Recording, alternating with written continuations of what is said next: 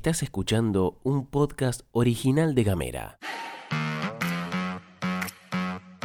Hoy es viernes 29 de abril, atención con las clases, la UOM y AFART están a los cachetazos, las fake news recorren Ushuaia y hay datos nacionales sobre uso del tiempo. Bienvenidas, bienvenidos y bienvenides. Información Editorial. y buena onda. Las noticias en 10 minutos o menos. La pastilla de Gamera. Gastón Lodos. Flor Vaso. ¿Y vos?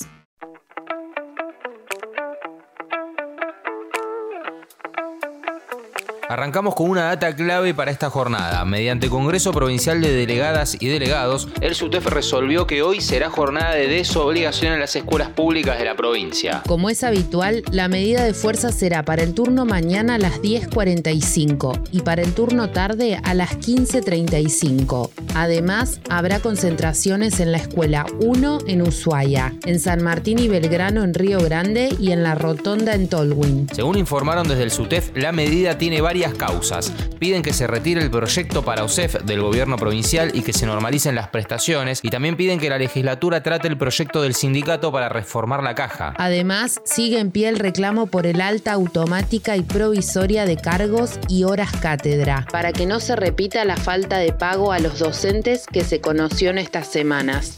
Y nos quedamos en Río Grande porque la negociación salarial entre la UOM y AFARTE no marcha bien. Después de haber llevado adelante varios paros entre este mes y el pasado, desde la seccional obrera habían anunciado huelga por tiempo indeterminado, pero el Ministerio de Trabajo tomó cartas en el asunto. La medida de fuerza había sido convocada porque se venció el plazo de conciliación obligatoria dictado por el Ministerio de Trabajo y la última vez que se sentaron, AFARTE ratificó la propuesta salarial. Sin embargo, la cartera nacional decidió prorrogar la conciliación, por lo que las partes deberán volver a sentarse. Desde el Ministerio Nacional se pidió que las partes tengan una mejor predisposición y apertura para continuar negociando los temas sobre los cuales mantienen diferencias y contribuir de esta manera a la paz social y a mejorar el marco de las relaciones laborales. De esta manera, la próxima fecha para intentar resolver el conflicto es el 3 de mayo.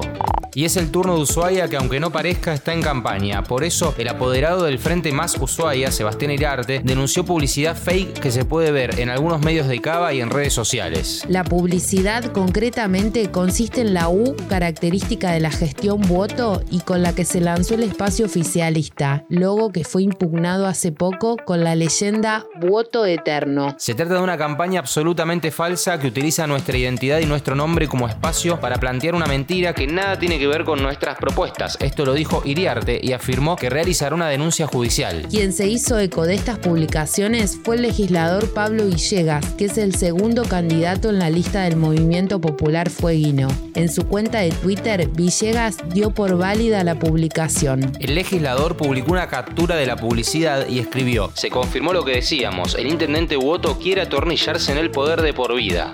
Se presentaron los resultados de la primera encuesta nacional de uso del tiempo elaborada por el INDEC que busca cuantificar la participación de la población en las distintas formas de trabajo. La población abarcada por la encuesta fue de 28.520 viviendas en 31 aglomerados de la encuesta permanente de hogares y por cuatro localidades con 100.000 y más habitantes, según el censo del 2010. El estudio mostró que las mujeres tienen más participación en el trabajo productivo total de la población, porque si bien ocupan menos puestos remunerados que los hombres, son quienes más asumen las tareas domésticas y de cuidado. En relación al trabajo doméstico no remunerado, un 91,6% de las mujeres asumen las tareas domésticas y de cuidado, mientras que en el caso de los hombres el número es de 73,9%. En relación al trabajo remunerado, el porcentaje de varones que participan es del 55,5% y supera al de las mujeres que es del 36,9%. A la hora de meter la variable escolarización, el estudio mostró que mientras las mujeres con hasta primario incompleto participan en un 95,8% de actividades del trabajo no remunerado, en las de nivel terciario o universitario la participación desciende a 89,6%. En cambio, el 70,1% de los varones con primario completo y secundario incompleto realiza trabajo no remunerado,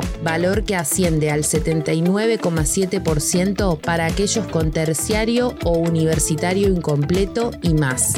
Y como es viernes y nos estamos yendo y estamos de fin de semana, te vamos a tirar un dato random. El sueño más buscado en Google a nivel mundial es sobre serpientes. El segundo es sobre la caída de dientes. Instagram, Facebook, Twitter. noticias, contenidos y memes. Seguinos en arroba gameratdf.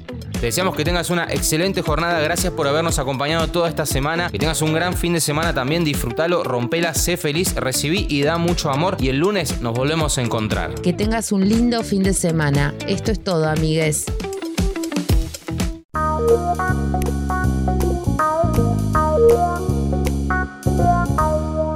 Estás escuchando un podcast original de Gamera.